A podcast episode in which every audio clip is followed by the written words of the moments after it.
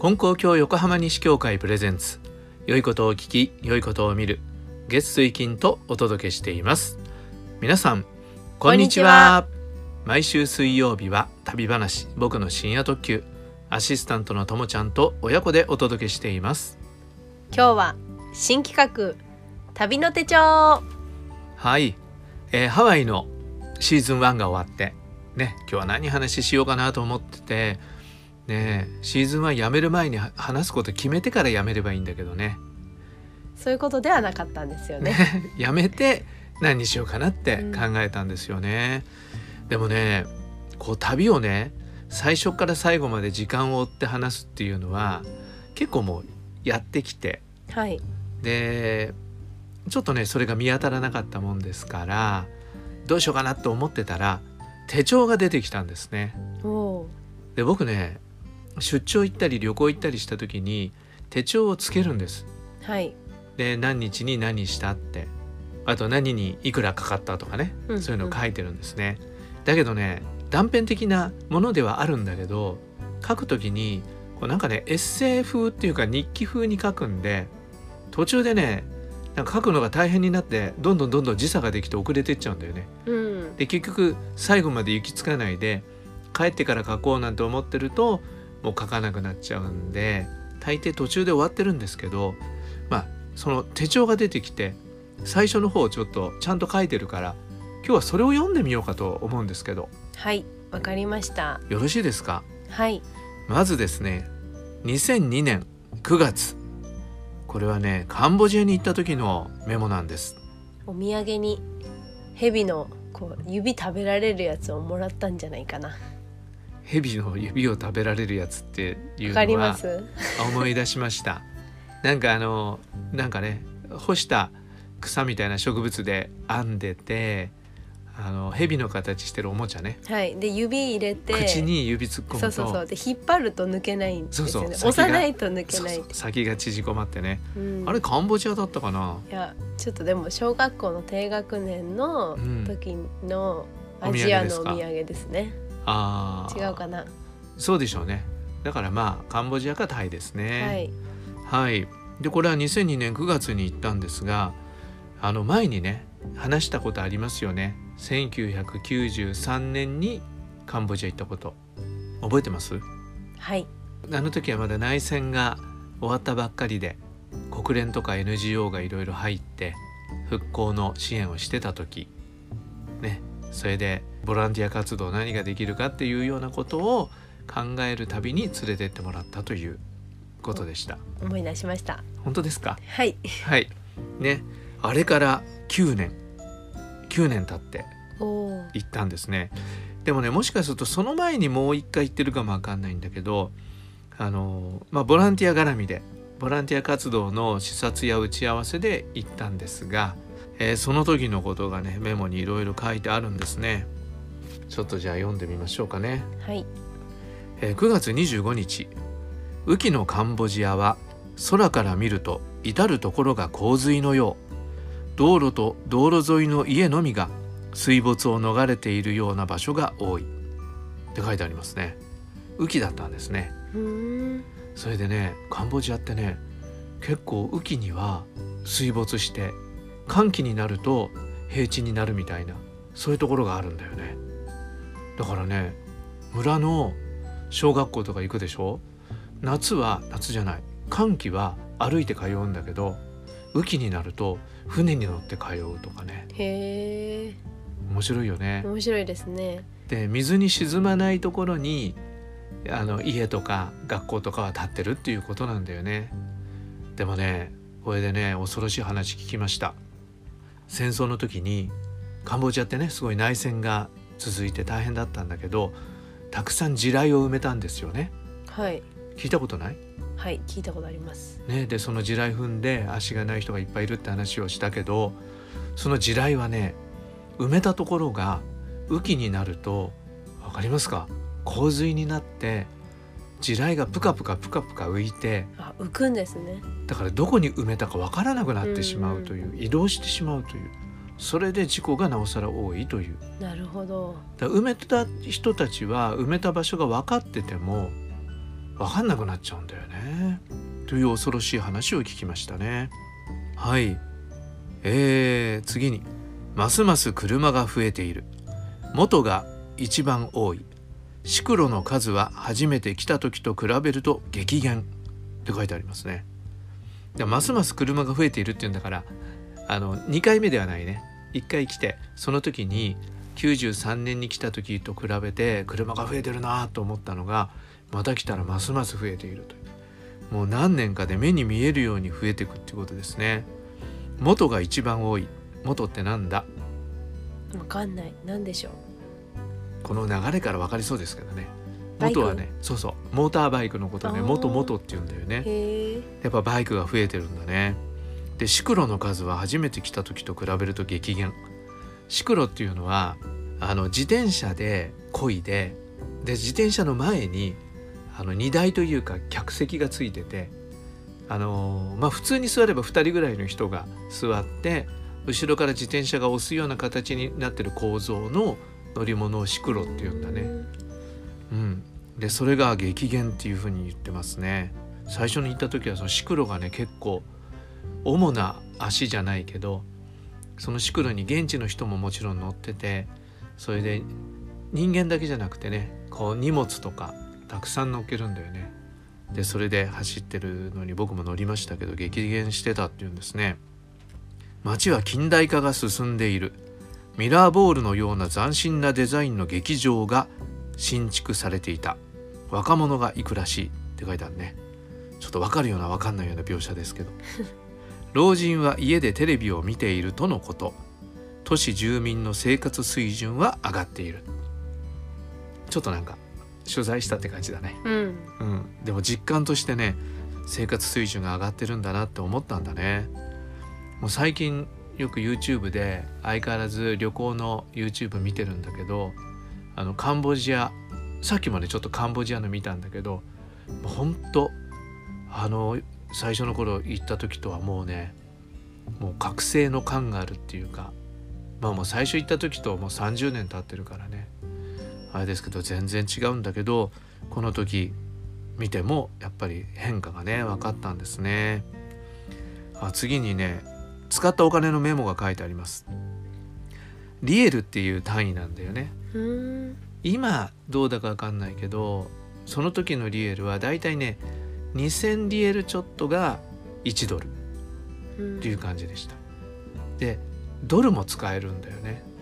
ドルの方が喜ばれるみたいなとこあったけどそれは今でも変わらないそうです。へえ使えるんですね、うん、ドルが使えるって。ドルがそのまんま使えるっていうね。両替しないでねで僕最初行った時にあのドルがそのまま使えると思わなかったんでまさかそれでわざわざ銀行に行ってリエルに両替したんだけどもうレートがね1ドル札1枚が2500リエルですからなんかレンガのような札束をもらって あのびっくりしたことがありました。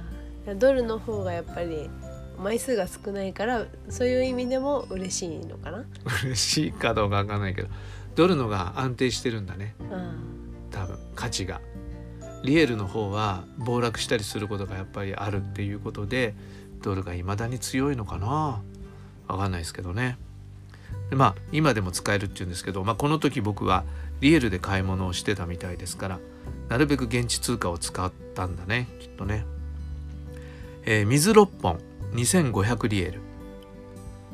水6本で1ドル。あへえ安い。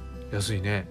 この水もねあの 500cc とかよりもうちょっと大きいやつでねあの生活飲料水って感じでなんかミネラルウォーターっていう感じではないあの安いタイプのだと思う。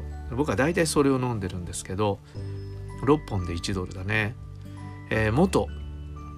これはどこだろう？SH から PO って書いてありますね。SH は何だろう？ちょっとわかんないね。PO はポストオフィスだと思うんだけど。行ったのが2500リエル、ね、モーターバイクで1ドルだったんだね。元ポストオフィスから中央市場まで1000リエル。安いね。うん。ちょっとわかんないけど どのぐらいの距離だか。そんなことが書いてあります。あ国際インターネットフォン。2400リエル。1分600リエル。4分で2400リエル。4分で1ドル。安い。これもう分かんないよね今の人はね。今の人はね。って言って俺はいつの人だって感じだけど。ほらスマホとかないし。うん。ね。インターネットの道具をも自分で持ってないから電話を使うんだけど電話は高いけどインターネットカフェみたいなところでインターネット通話でね電話話すっていうのが大体できてきた時で街にそういうインターネットカフェって書いたところがあってそこで家に電話するんだよね。4分で1ドルぐらいなんですね。うん今と全然違うよね。今もうフリー w i f i をね探してね。それで LINE で話したりとかね。いう風な時代になりましたね。バナナ1800リエル。1ドルしないですね。でなぜかバナナを2回買っている。なんでだろう。同じ日にバナナ2回買ってる。誰かにあげたんじゃない？このバナナって1本じゃないと思うんだよね。1本1ドルじゃいくらなんでも高いもんね、うんじゃあ房で 2, 2, 22房房買ったのかな？あげたんじゃない？君にもどうぞ。だそうかもしんないね。でもねバナナいいですよ。あの安定した美味しさ？お腹の調子が悪い時にちょっとなんか脂っこいもの食べられないような時ってやっぱバナナ？バナナとかビスケットですね。そういうものでしのぐっていう感じですよねうんもう早くもお腹の具合悪くなったのかなこれ3日目だけど。そんな感じですね。ね次読んでみましょうか。えーこれ2日目ですね。ポストオフィスに行く時の元のドライバーは良くなかった。良くなかったか。あんまりいい感じじゃなかったんだね。ふっかけてきたので2000リアルで手を打ったのに後で2500リエルと言い張った。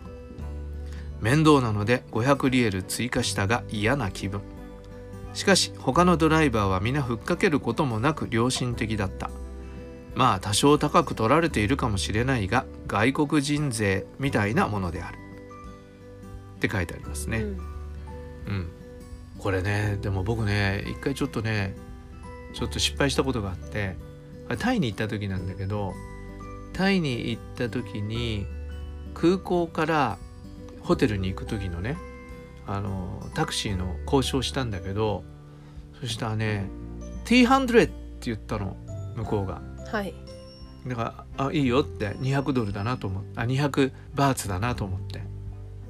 T100 って言ったから200 って勝手に思って。うん。